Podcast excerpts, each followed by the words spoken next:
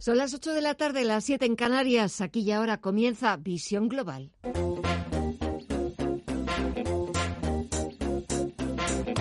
Esto es Visión Global con Gema González.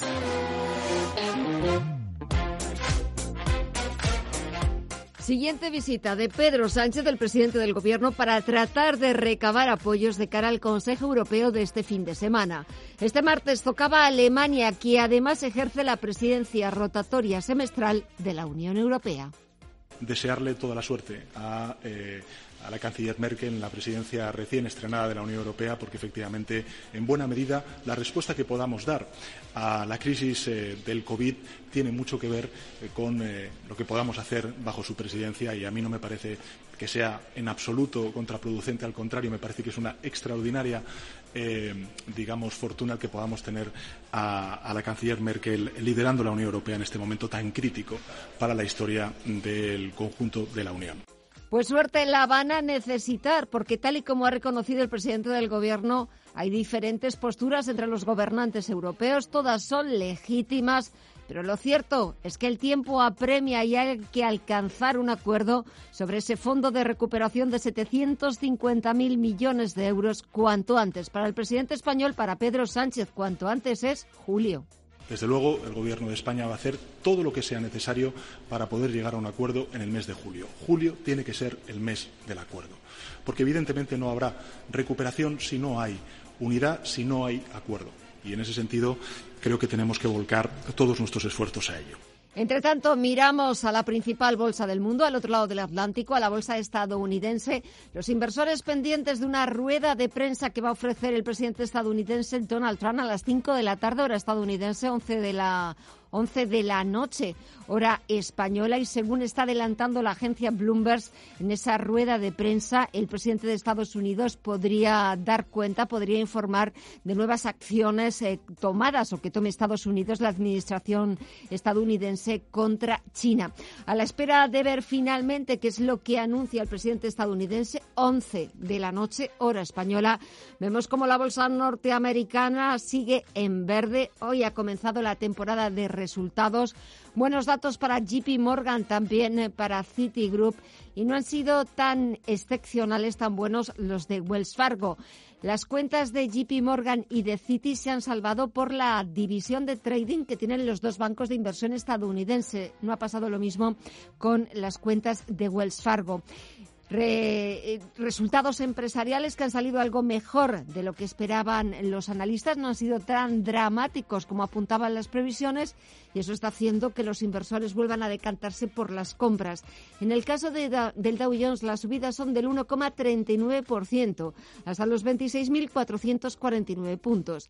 El SP500 suma un 0,72% en los 3.177 puntos o el Nasdaq 100 que sube pero lo hace de forma muy moderada, un 0,2% hasta los 10.624 puntos.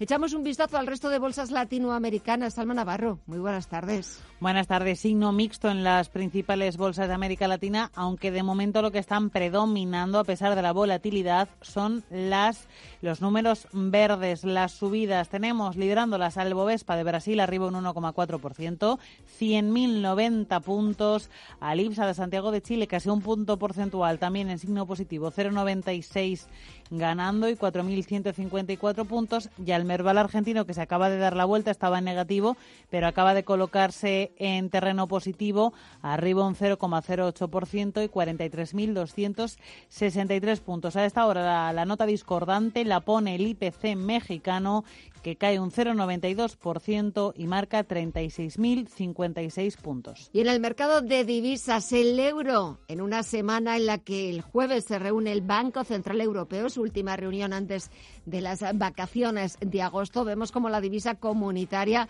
ahora mismo está a puntito de volver a superar los 1,14 dólares, un nivel que ha llegado a tocar en algunos momentos de la sesión. Y si hablamos de la libra, se cambia por 1,25 dólares. En los mercados de materias primas, el barril de referencia en Europa, el tipo Bren, suma un 0,26% en los 42,82 dólares. El futuro del West Texas, el de referencia en Estados Unidos, repunta un 0,27% hasta los 40,21 dólares. Y echamos también un vistazo al precio del oro. Sigue brillando el metal dorado. Se cambia a 1.813 dólares la onza. Así están los mercados, pero la actualidad de este martes 14 de julio nos deja otros titulares.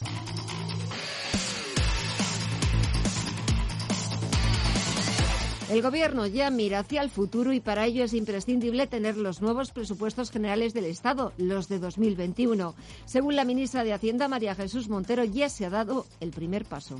Imprescindible para la reconstrucción, decía, social y económica de nuestro país.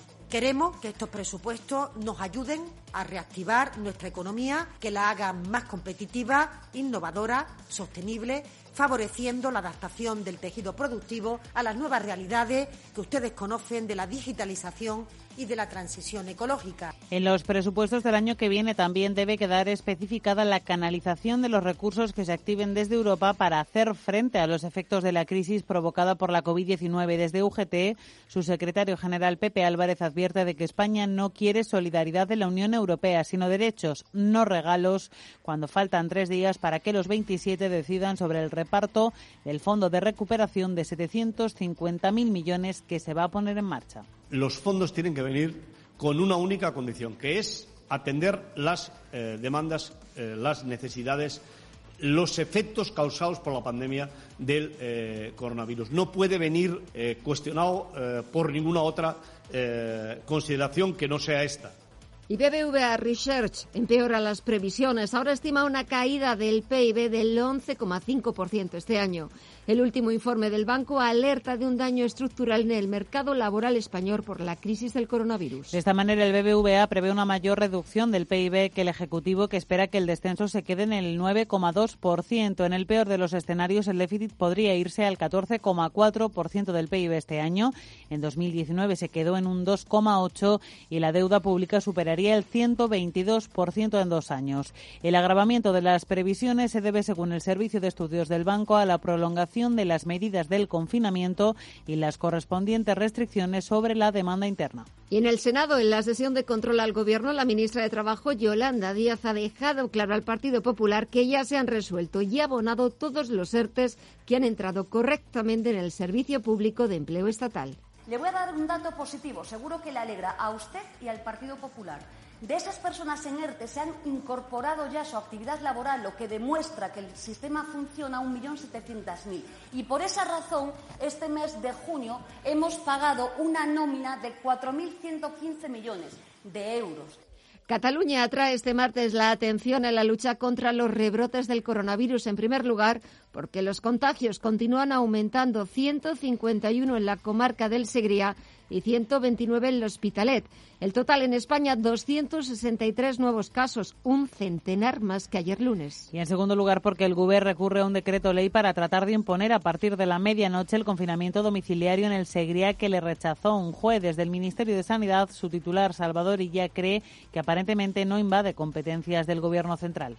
No parece que el decreto, por lo que hemos conocido, sea un decreto que invada competencias. En cualquier caso, yo lo que le quiero decir, digo, sin perjuicio del análisis que tendrá que hacer. Aquí lo importante es actuar para cortar el brote. Y todo lo que nos desvíe de esto no eh, desenfoca la prioridad. La prioridad es actuar para contener, controlar el brote. Eso le corresponde hacerlo en primer lugar a la Generalitat de Cataluña y ahí está el Gobierno de España para echar una mano en lo que se nos pida. En todo lo que se nos pida. Subrayo en todo lo que se nos pida. Y la ministra portavoz María Jesús Montero insiste en que lo importante es actuar contra los brotes de contagio. Comunidades autónomas, todas están adoptando en el ámbito de sus competencias las medidas que consideran necesarias de cara a reforzar la protección y el seguimiento de los casos. Y el Ministerio de Sanidad sigue trabajando con todas ellas de manera muy estrecha para monitorizar en cada momento la situación y activar conjuntamente y sin dilación los mecanismos que correspondan a cada momento. Y AENA ha reforzado la plantilla de su red de aeropuertos con mil personas y ha presupuestado 31 millones de euros para limitar los contagios por coronavirus este verano. El gestor aeroportuario ha firmado un contrato de cuatro meses con Quirón Salud e Interserve con opción a prórroga de dos meses para llevar a cabo los controles sanitarios de los pasajeros y ayudarles en los procesos que además de la toma de temperatura automática incluyen un control documental basado en declaraciones responsables con información sanitaria y de contacto.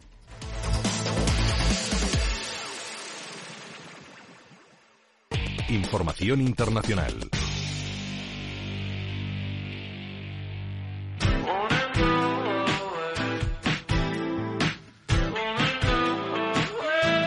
Huawei se queda fuera del suculento mercado de las conexiones del futuro. Los proveedores de telefonía móvil del Reino Unido no podrán comprar nuevos equipos 5G al gigante chino después del 31 de diciembre de este año y tendrán que eliminar todo el equipamiento adquirido a la marca antes de 2027.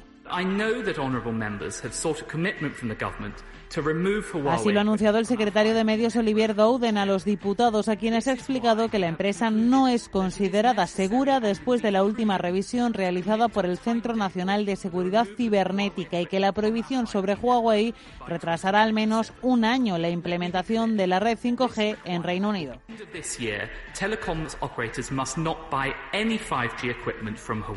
De este modo se entiende que Boris Johnson, el premier británico, cede a las presiones de Donald Trump en un momento en el que las relaciones del Reino Unido con China tampoco son especialmente bollantes tras el anuncio del gobierno británico de ofrecer a los residentes de Hong Kong una vía para vivir en el país y más adelante adquirir la nacionalidad británica.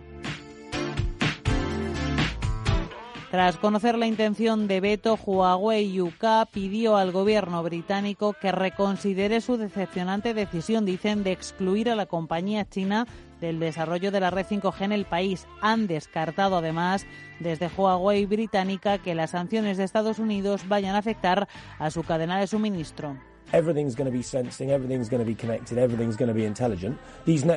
En un comunicado, Ed Brewster, portavoz de la filial británica del gigante asiático, ha dicho que la medida anunciada por el Ejecutivo conservador es una mala noticia para cualquiera que tenga un teléfono móvil en el Reino Unido.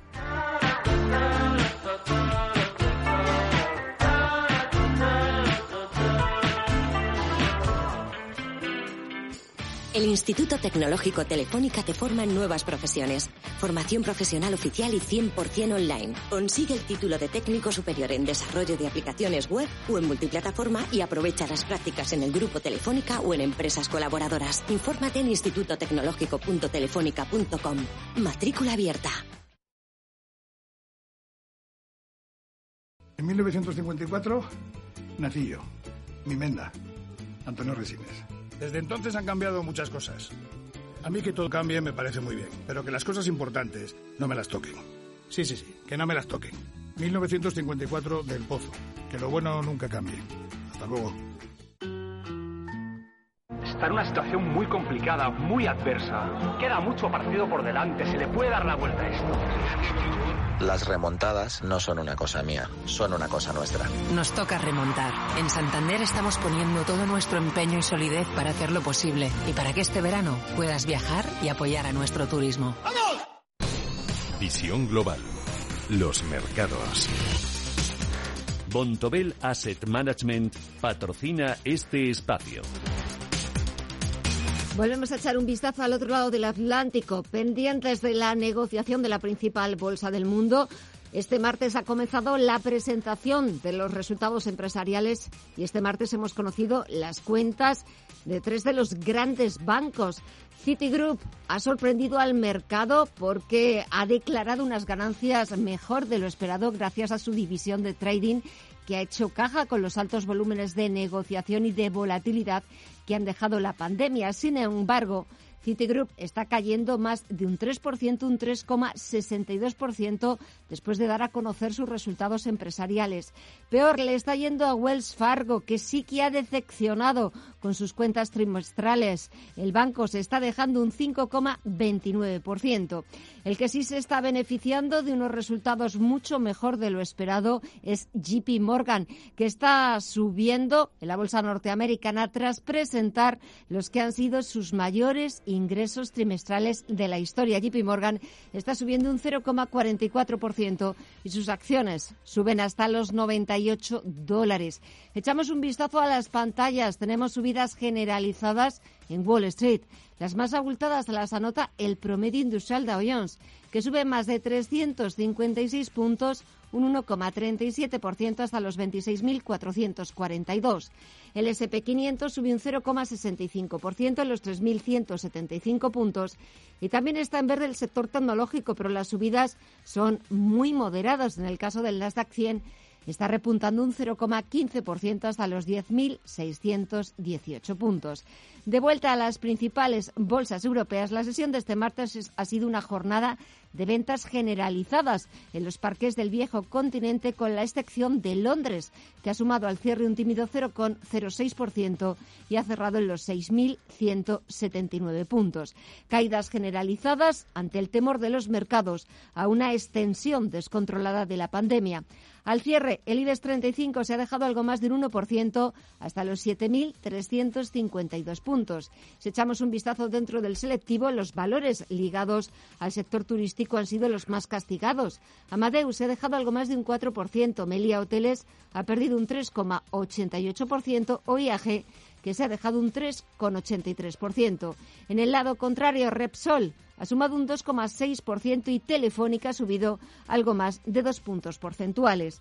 En el mercado de deuda, en el mercado de la renta fija, el interés exigido al bono español a 10 años baja hasta el 0,43% el mismo día en el que el Tesoro ha colocado 3.095 millones de euros en letras y ha cobrado más a los inversores a nueve meses.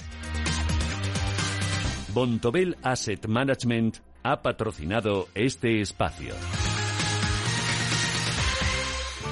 Bontobel Asset Management.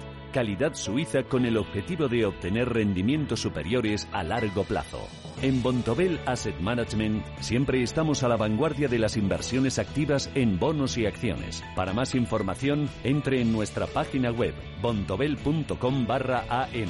Bontobel Asset Management, su especialista global en fondos de inversión. En Visión Global, las noticias empresariales. Abengoa gana tiempo y prolonga la decisión definitiva sobre su rescate hasta el próximo 27 de julio. La compañía asegura que hay avances en las negociaciones con los acreedores, con las entidades financieras, pero todavía no hay nada cerrado. Abengoa asume que su situación de liquidez está afectando de manera severa al negocio, haciendo cada vez más difícil su viabilidad si no se cierra esa operación de refinanciación en el corto plazo.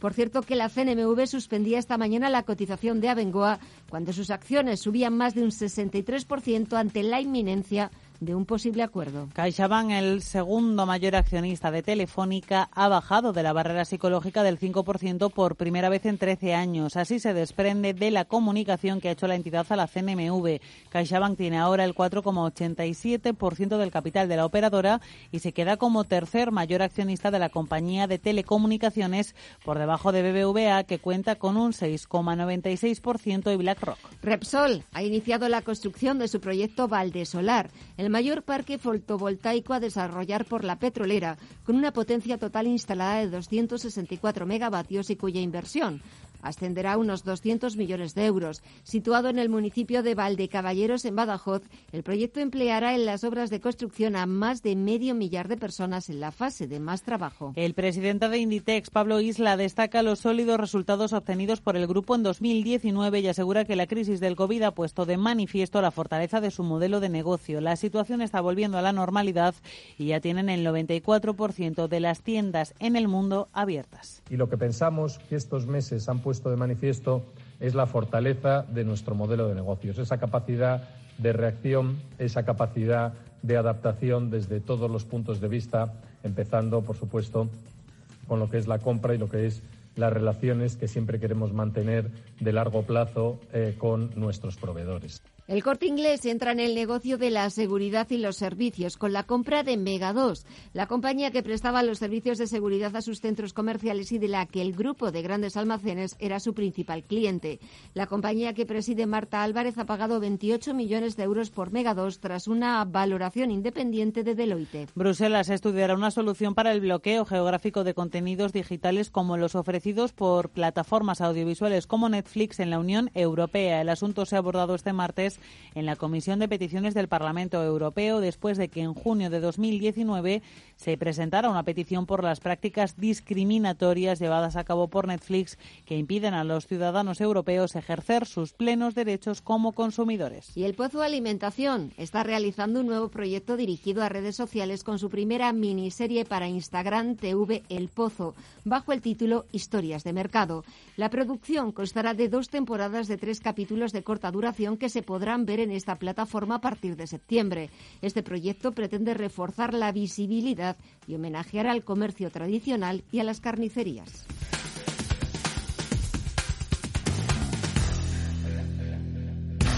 Y el consejo de Más Móvil. Seguro que te ha pasado, te estás tomando un frappé moca latte y piensas, si yo lo que quiero es mi cafelito de siempre, que además es más barato, y te pasará con más cosas, ¿verdad? Por eso en Más Móvil han quitado todo lo que no te interesa de tu tarifa para que ahorres y pagues solo por lo que necesitas. Disfruta de fibra de 100 megas en casa y 10 gigas en tu móvil con llamadas ilimitadas por solo 39,90 euros al mes. Precio final y para siempre. Y además otra línea móvil gratis con un giga de llamadas ilimitadas. Llama gratis al 1499 más móvil. Ahorra sin más. Desde Asisa queremos garantizar tu tranquilidad. Por eso ahora con tu seguro de salud también tienes videoconsultas con especialistas, chat médico y apoyo psicoemocional. Desde solo 24,20 euros al mes. Y para estar aún más tranquilo, disfruta de dos meses gratis contratando hasta el 31 de julio. Infórmate en plantranquilidadasisa.es o en el 910-1021. Consultar los productos implicados en la promoción en asisa.es. Empresa colaboradora del Teatro Real cerca de ti. Nuevos tiempos, nuevos descuentos. En las segundas rebajas del corte inglés ahora tienes un 20% de descuento adicional en más de 400 marcas de moda y deporte. Sí, adicional. Tienes un 20% de descuento que se suma a los descuentos que ya hay. ¿A qué esperas? Tu 20% adicional solo hasta el 22 de julio en las segundas rebajas del corte inglés. Julio es el mes para visitar Peñafiel. A un paso de Valladolid, de Burgos, de Madrid, el ayuntamiento te ofrece estos días la visita gratuita a cinco museos municipales. No olvides informarte en turismopenafiel.com porque en algunos casos la entrada es con cita previa y luego disfruta de nuestra gastronomía, de nuestros vinos, de nuestras rutas de senderismo, de nuestros alrededores. Recuerda, en julio, Peñafiel, tu visita cercana. Bontobel Asset Management. Calidad suiza con el objetivo de obtener rendimientos superiores a largo plazo. En Bontobel Asset Management siempre estamos a la vanguardia de las inversiones activas en bonos y acciones. Para más información, entre en nuestra página web bontobel.com barra am. Bontobel Asset Management, su especialista global en fondos de inversión. En Visión Global, la tertulia de los negocios. Pasan 23 minutos de las 8 de la tarde, una hora menos en la comunidad eh, canaria y comienzo saludando a Miguel Córdoba, profesor de Economía Financiera de la Universidad CEU San Pablo. Miguel, muy buenas tardes. Hola Gemma, buenas tardes, encantado de estar con vosotros. Y también saludo a José Aguilar, que es socio director de Minvalue. José, buenas tardes a ti también. Hola Gemma, pues nada, un, martes más aquí en, la radio. Un martes más en la radio. Yo os agradezco muchísimo que, compartáis este, estos minutitos con nosotros y sobre todo lo primero de todo aparte de nuevas previsiones eh, macroeconómicas que hemos conocido hoy por parte del Servicio de Estudios del BBVA eh, ese Consejo Europeo de este fin de semana que se presenta movidito y complicado unos primeros minutos Miguel y José para hablar de sí, de, Nadia Calviño, no sé, estaba intentando buscar un, sinónimo, no sé si de la derrota, de un poco de cómo nos quedamos todos esperando que, finalmente parecía que iba a contar con todos los apoyos, luego uno pues mm, debió decir que sí, después eh, dijo que no. A ver, Miguel. Bueno, pero esto es normal. Eh. Ten en cuenta que aquí no, no funciona por, por población y por importancia de los países, funciona por voto simple. ¿no? Había 19 países, eh, había que conseguir 10 eh, sobre 19 y bueno, pues una cosa sobre conversaciones de café en la cual te dice, pues sí, yo creo que te, apoyaré y tal, y otra cosa lo que realmente hacen, porque al final las decisiones se toman como se toman. Ten en cuenta que el núcleo de países del norte es un núcleo fuerte, es un núcleo de, de países que aunque no tengan tanta población, pues sí que están pensando en que eh, lógicamente ellos no tienen los problemas que tenía ya España desde el COVID y que va a ser mucho más grave después del COVID. Entonces, eh, los países del norte dice, oye, mira, eh, nosotros eh, eh, no vamos a salir muy mal de este tema y, sin embargo, los países del sur necesitan una ayuda muy fuerte. Entonces, queremos que el Eurogrupo, pues, obviamente, esté manejado pues por, alguien más afín a nosotros que, que alguien que, pertenece al núcleo de los países del arco mediterráneo. Yo entiendo que ese tipo de cosas pasan, son juegos de de, estrategia eh, geopolítica y al final, pues oye, ella creía que le iban a apoyar al final no, no la han apoyado. En fin, eh, yo creo que, Nadia Calviño es una persona válida y tal, pero bueno, el gobierno que tenemos pues es el que es y me imagino que eso ha provocado una cierta desconfianza. Yo creo que el hecho de que Iglesias y Podemos estén ahí eh, han influido en la decisión final. Es cierto que Nadia Calviño no tiene que demostrar su enorme valía, su, currículum es verdaderamente espectacular, José, pero ya casi todo el mundo eh, la daba por ganadora, sobre todo que era una apuesta también muy personal del presidente del gobierno de Pedro Sánchez. Sí, eh, se ha demostrado que la, eh, la arquitectura institucional europea pasa como en las democracias, que un hombre, un voto, es decir, que que al final pues es eh, la Unión Europea es una asociación de, estados y cada uno tiene el, mismo poder a estos efectos. Cada, es como, esto es como Eurovisión, ¿no? O sea, que al mm. final da igual que te vote Malta o que te vote Alemania. O sea, que los votos que tiene cada país son los mismos. Y, y, Nadia Calviño contaba con el apoyo del 80% del Producto Interior Bruto Europeo. Es decir, los grandes países, las grandes economías europeas apoyaban a Nadia Calviño pero efectivamente los países pequeños pues, finalmente se inclinaron por, por, otra opción que es una opción, digamos, era más neutra desde un punto de vista territorial y también pues era un candidato que pertenecía al Partido Popular Europeo, que en estos momentos pues tiene un poquito más de poder que el, que, el Grupo Socialista. Y bueno, estos han sido los criterios que, han hecho que a pesar del apoyo de las, de las grandes economías europeas, pues finalmente pues eh, haya sido elegido el candidato irlandés. Eh, Miguel, ¿qué va a sacar España de ese Consejo Europeo de este viernes y sábado? Hoy en esa rueda de prensa conjunta del presidente del Gobierno de Pedro Sánchez y la canciller Angela Merkel, Merkel ya ha dicho y ha advertido de que hay serias diferencias, serias divergencias por ese Fondo Europeo de Recuperación. ¿Con qué vamos a venir? ¿Con una mano delante y la otra detrás o vamos a conseguir sacar algo? Hombre, yo algo sacaremos, por ser realista. Lo que lo que hay que hay que ser conscientes de que con Holanda a la cabeza los países del, del norte van a imponer condiciones. Eh, desde hace tiempo están preocupados por, por, pues, porque España, ya no solo España, también Grecia, Italia, Portugal, etcétera, ese tipo de estos países de, eh, del, del sur, pues oye, pues eh, han, estado un poco relajados, un poco. En algunos casos, yo creo que España en particular está bastante relajada en materia de déficit en materia de, oye, gastamos más de lo que ingresamos año tras año durante 12 años. Claro, eh, eso no puede ser, no puede ser y yo aquí me pongo un poco la gorra de Holanda. Decir, oye, mira, me parece muy bien que haya que ayudaros, no sé tal, pero tenéis que cambiar.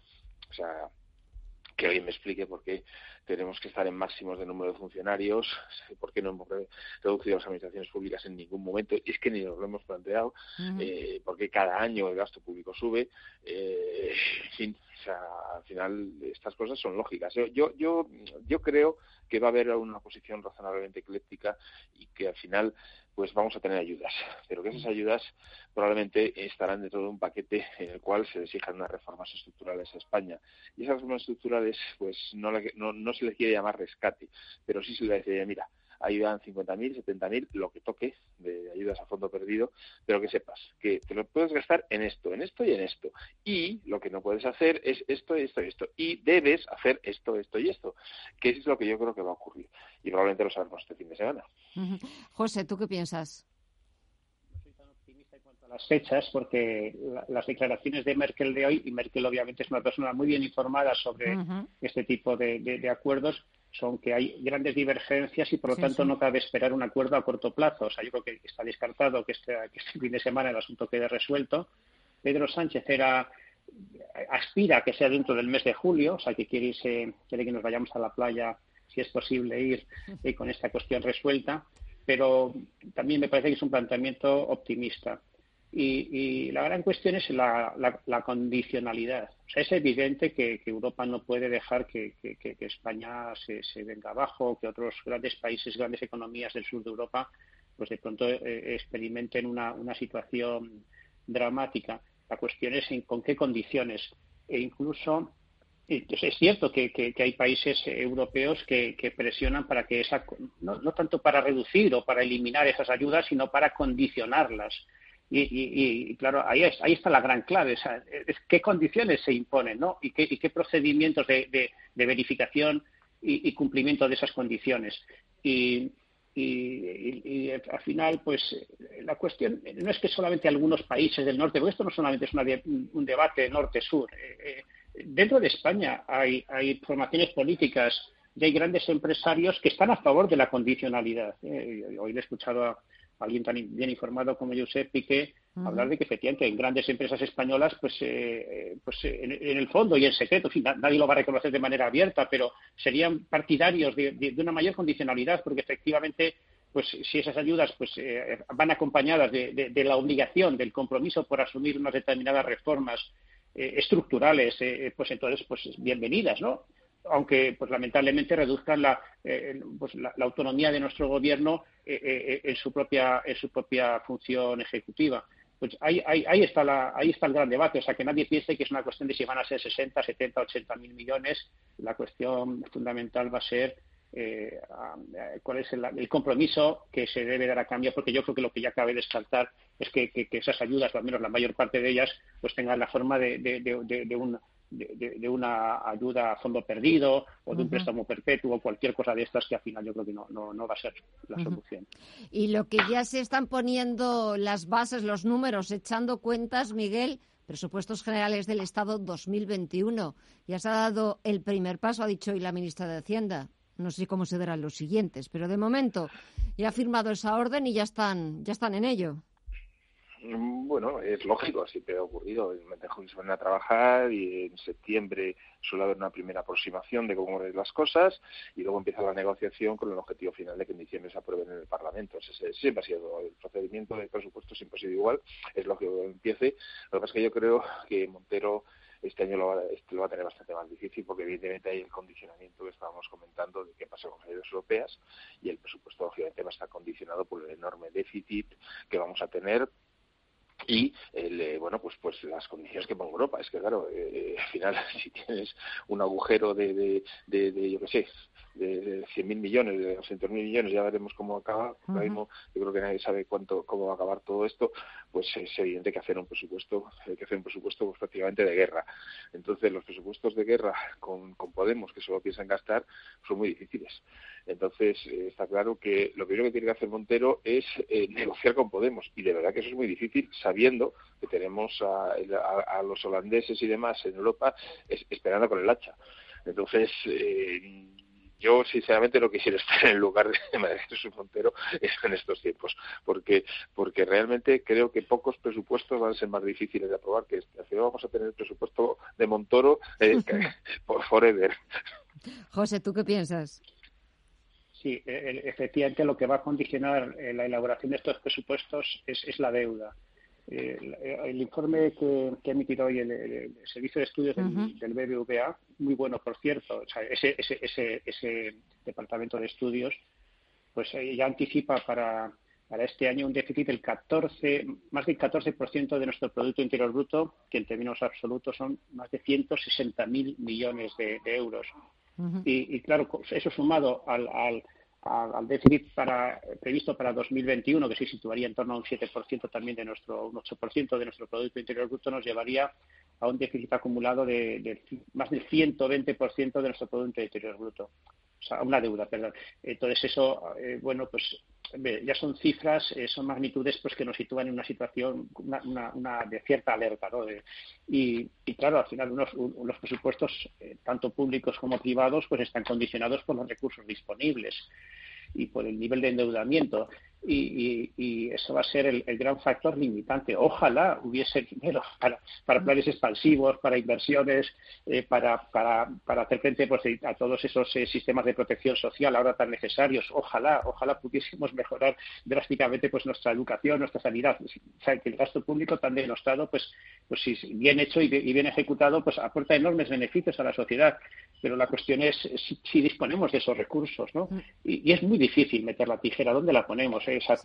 Todo gasto social al final genera un, cierto derecho adquirido y, efectivamente estoy con Miguel en que ahora mismo la labor de del Ministerio de Hacienda pues es, muy compleja y pues mm. ojalá tengan algún tipo de inspiración porque no, no, no, veo una fácil salida. Ojalá tengan inspiración y que sea de las buenas. Miguel Córdoba, José Aguilar, sí que estáis inspirados. Gracias a los dos, que paséis una buena semana y hasta el próximo martes. Un fuerte abrazo. Igualmente, encantado Gemma. Adiós, hasta luego. Gracias Gemma, hasta la semana que viene.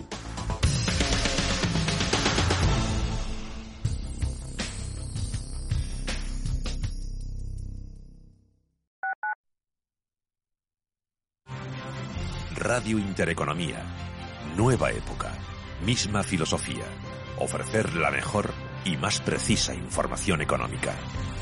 Te invitamos a seguirnos. Parking. Últimas compras antes de salir de vacaciones. Coche de detrás arranca y crack. Este verano tu coche no puede fallar. Y tu seguro aún menos. Por eso con Mafre tu seguro de coche tiene servicio puerta a puerta Ahora hasta un 50% de descuento y muchas ventajas más. Consulta condiciones en mafre.es. Mafre. Oliver y Alcázar, especialistas en implantología de carga inmediata, trae a España los implantes corticales, indicados para pacientes con reabsorciones extremas de hueso, sin necesidad de injertos óseos, prótesis definitiva en menos de un mes y al mismo precio que los implantes tradicionales. Confíe en Oliver y Alcázar y vuelva a sonreír. Primera consulta gratuita en el 91 564 6686 o en oliverialcázar.com. Poseemos todos los equipos y garantías de seguridad para nuestros pacientes frente al COVID-19. En la Fundación La Caixa tenemos una forma de cambiar el mundo y es hacerlo como siempre lo hemos hecho, persona a persona. Atendemos las necesidades de los colectivos más vulnerables y llevamos la investigación médica, la cultura y la educación a todo el mundo. Programa a programa, persona a persona. Fundación La Caixa. Radio Intereconomía es la mejor plataforma para dar a conocer, relanzar y poner voz a su empresa. Nuestro equipo comercial le asesora para conseguir sus objetivos. Contacte con nosotros. Teléfono 91 999 2121 y en el mail comercial arroba intereconomía.com. Radio Intereconomía, la radio de las empresas. Tras 25 años de experiencia, Radio Intereconomía comienza una nueva época Contamos con tu audiencia.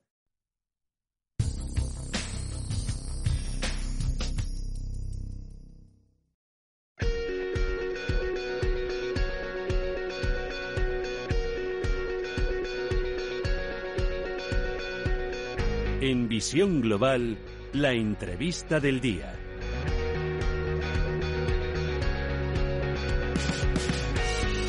Crisis sanitaria del coronavirus y el confinamiento provocaron una reducción drástica de las compras y del consumo, básicamente porque los comercios tuvieron que cerrar. Sin embargo, esta situación excepcional ha provocado el fortalecimiento de las compras por Internet, el llamado e-commerce. Vamos a hablar con Carolina Lesmes. Ella es la directora general de Criteo para España y Portugal y con ella vamos a analizar las tendencias en materia de comercio electrónico que llegaron con el coronavirus y que se han quedado. Buenas tardes, Carolina. Hola, ¿qué tal? Buenas tardes, Alma. ¿La gente ha perdido el miedo a comprar por Internet? Pues eh, diríamos que sí, claramente, eh, según eh, los estudios que hemos realizado en, en Criteo, nuestro departamento de, de claramente nos lo, nos lo muestra.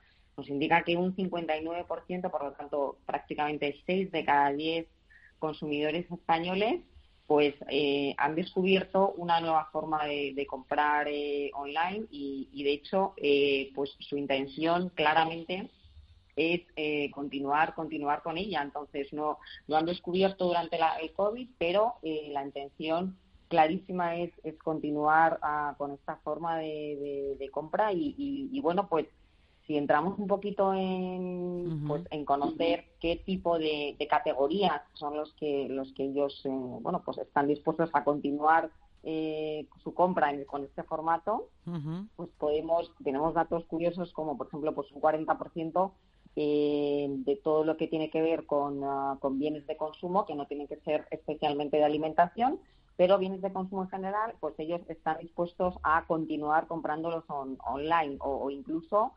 a, bueno, pues usar, usar las apps, cosa que antes, eh, pues a lo mejor no, se usaba con tanta frecuencia, pero un 25% quiere continuar usando las apps como, como forma de compra. Y, en la misma línea eh, pedir la comida, por ejemplo, delivery, de, de envío a casa. Entonces, y que se ha perdido se ha perdido el miedo los eh, bueno pues los españoles han encontrado eh, nuevas formas de, compra y, van a continuar Carolina, ¿y en qué perfiles de edad se nota más esa pérdida de miedo? ¿En qué perfiles ha cambiado más eh, la forma de consumo por Internet? Porque me imagino que la gente joven ya lo hacía. ¿Ahora la gente mayor también ha dado ese paso?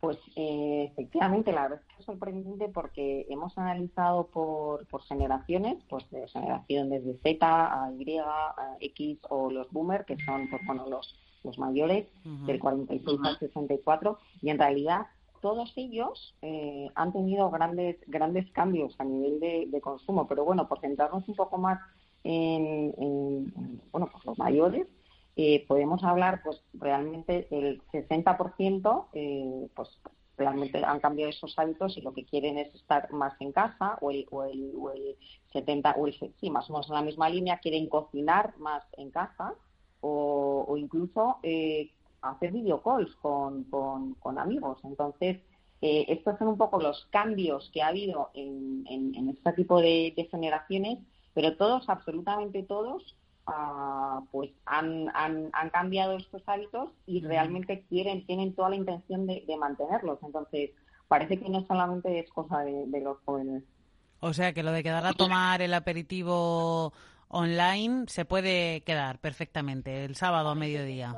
Sí, sí, parece que esto, eh, estamos hablando en todas las generaciones, supera el 60% de la intención de continuar con ello. Entonces, eh, pues bueno, imagino que todos queremos recuperar el contacto físico, pero, pero, pero bueno, pues sí que parece que están aquí para quedarse. Sí, porque también la prudencia es importante. ¿Hay algún sector, Carolina, que tradicionalmente no estuviera vinculado al comercio online y que ahora haya entrado de lleno, eh, un poco obligado por el confinamiento?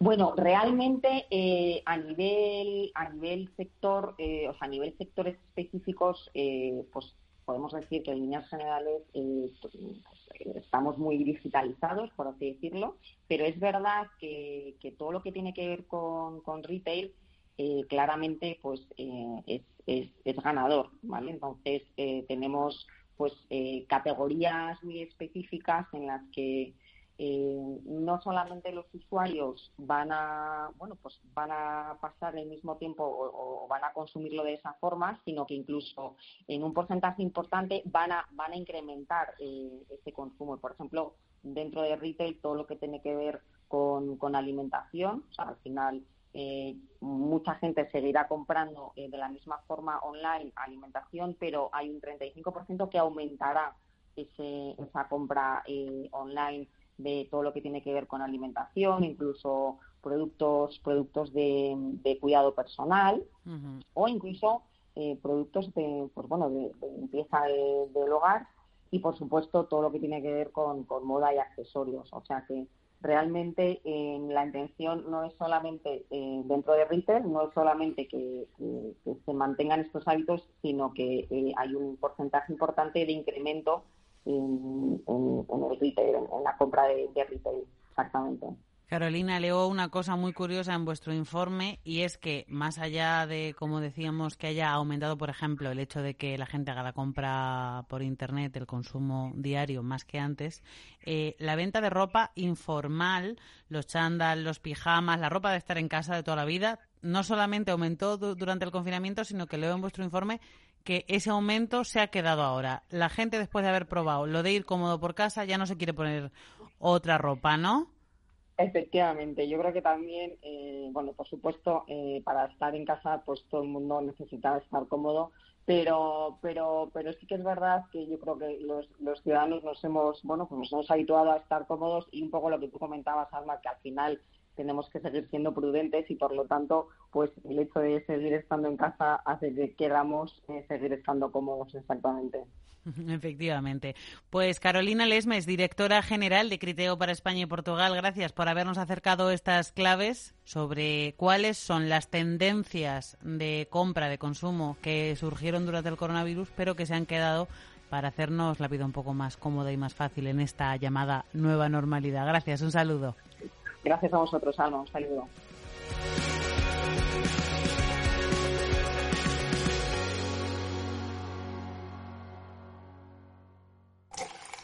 Cierra el grifo a las altas comisiones. Pásate a Investme. Invierte en carteras de fondos indexados de bajo coste y obtén la rentabilidad que mereces. Entra en investme.com y descubre tu plan. Investme, tu gestor de inversiones personalizado. Nuevos tiempos, nuevos descuentos. En las segundas rebajas del corte inglés ahora tienes un 20% de descuento adicional en más de 400 marcas de moda y deporte. Sí, adicional. Tienes un 20% de descuento que se suma a los descuentos que ya hay. ¿A qué esperas? Tu 20% adicional solo hasta el 22 de julio en las segundas rebajas del corte inglés.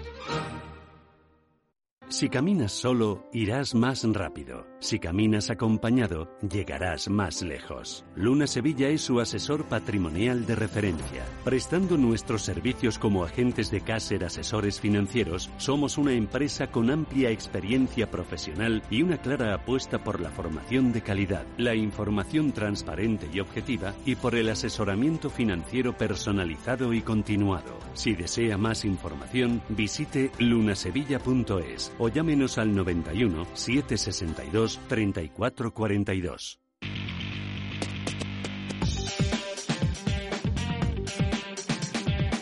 Información internacional.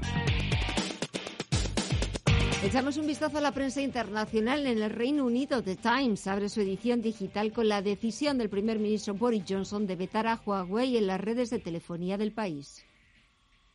Face coverings should be mandatory in shops and supermarkets. Esta que escuchamos es al secretario de Salud, Matt Hancock, en el Parlamento, confirmando el uso obligatorio de las mascarillas en tiendas y supermercados a partir del 24 de julio. También ha anunciado que impondrán multas de hasta 100 libras por no llevar esas mascarillas y que las tiendas pueden llamar a la policía si los clientes no las llevan. Y Financial Times destaca que el Reino Unido necesita subidas de impuestos por valor de 60.000 millones de libras para estabilizar las finanzas. Vamos también con la prensa francesa que celebra este martes su fiesta nacional y los principales diarios recogen la entrevista del presidente Emmanuel Macron. Je souhaite que dans les prochaines semaines, on rende obligatoire le masque Y destacan, por ejemplo, entre otros anuncios, 100.000 millones del plan de recuperación, mascarillas obligatorias, como escuchábamos en todos los lugares públicos cerrados, o incluir la lucha por el clima en la Constitución francesa. En Alemania, el Frankfurter Allgemeine lleva como noticia más destacada la reunión entre la canciller Angela Merkel y el primer ministro bávaro y jefe de la CSU, Markus Schroeder. Y el Handelsblatt analiza cómo la crisis del coronavirus ya está dificultando los negocios de fusiones y adquisiciones. Nos vamos al otro lado del Atlántico. The New York Times destaca la decisión del Reino Unido de prohibir a Huawei participar en la red 5G, aumentando aún más las tensiones con China. La medida, dice el diario, es una victoria para la administración Trump. The Washington Post analiza la caída del doctor Fauci, la última víctima de una pandemia que cada vez es más grave, mientras el presidente Donald Trump deja de lado la responsabilidad de su respuesta federal coordinada. Y The Wall Street Journal, por su parte, presta especial atención a los resultados presentados por JP Morgan, Wells Fargo y Citigroup. Echamos un vistazo también a la prensa de América Latina. El Clarín de Argentina cuenta que a partir de agosto vuelven las clases presenciales en escuelas y colegios de nueve provincias. Se priorizarán los últimos años de primaria y secundaria. En el Mercurio de Chile, de Chile, el ministro de Salud, Enrique París, ha hablado del estudio de los investigadores del King's College London que sostienen que la inmunidad del COVID-19 se perdería a los tres meses tras la recuperación del paciente. Según ese estudio, las personas podrían contagiarse de coronavirus cada año, como ocurre con el resfriado común, mientras el país avanza hacia el desconfinamiento y París hace balance.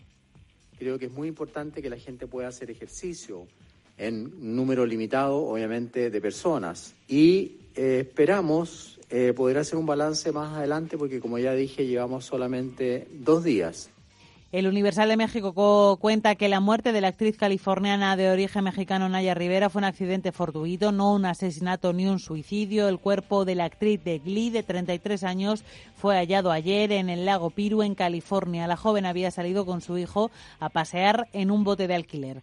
Y terminamos en el Globo de Brasil. La actividad económica en el país creció en mayo pasado un 1,31% respecto a abril, aunque si se compara con el mismo mes del año anterior, se desplomó un 14%. 14,24% debido a la crisis del coronavirus. Son datos que hoy se han publicado por parte del Banco Central brasileño.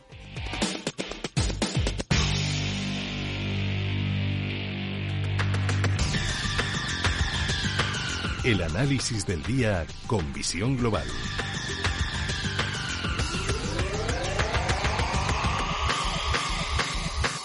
Y saludamos a Gabriel López, CEO de Inverdiv. Gabriel, muy buenas tardes.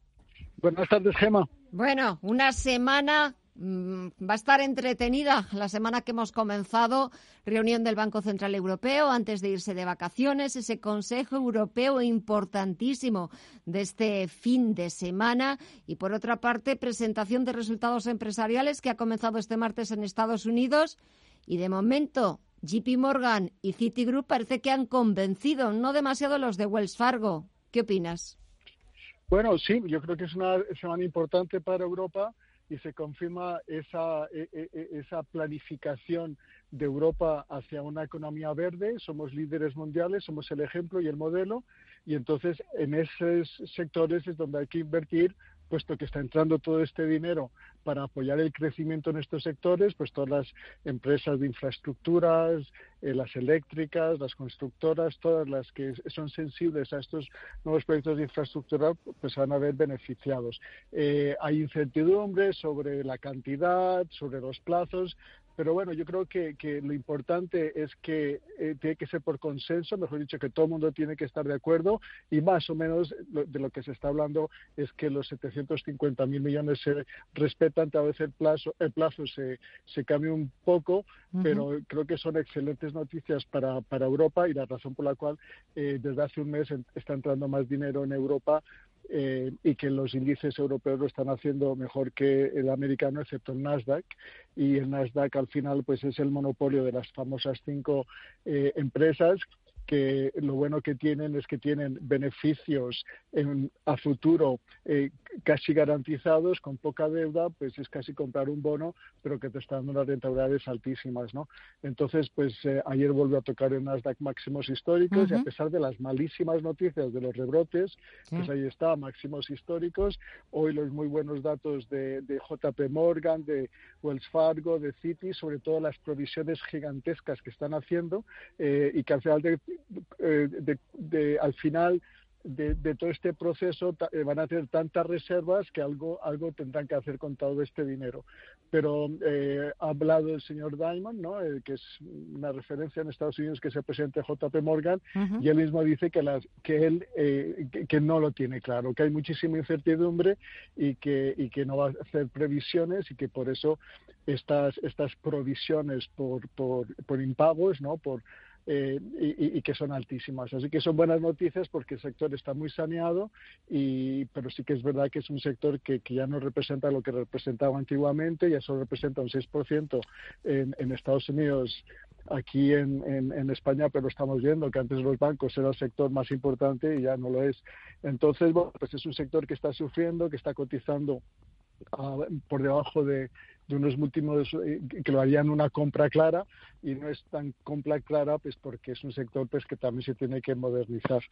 Pero bueno el mercado en general pues hay muy buen sentimiento a pesar de que los resultados empresariales pues, pues van a ser de bajadas brutales, ¿no? De casi el 44% de media, ¿no? Es, es, lo que se espera, pero ahí se está manteniendo muy bien el, el, SP en esta banda que ha estado moviéndose pues en el último mes y medio pues en la banda de arriba ¿no?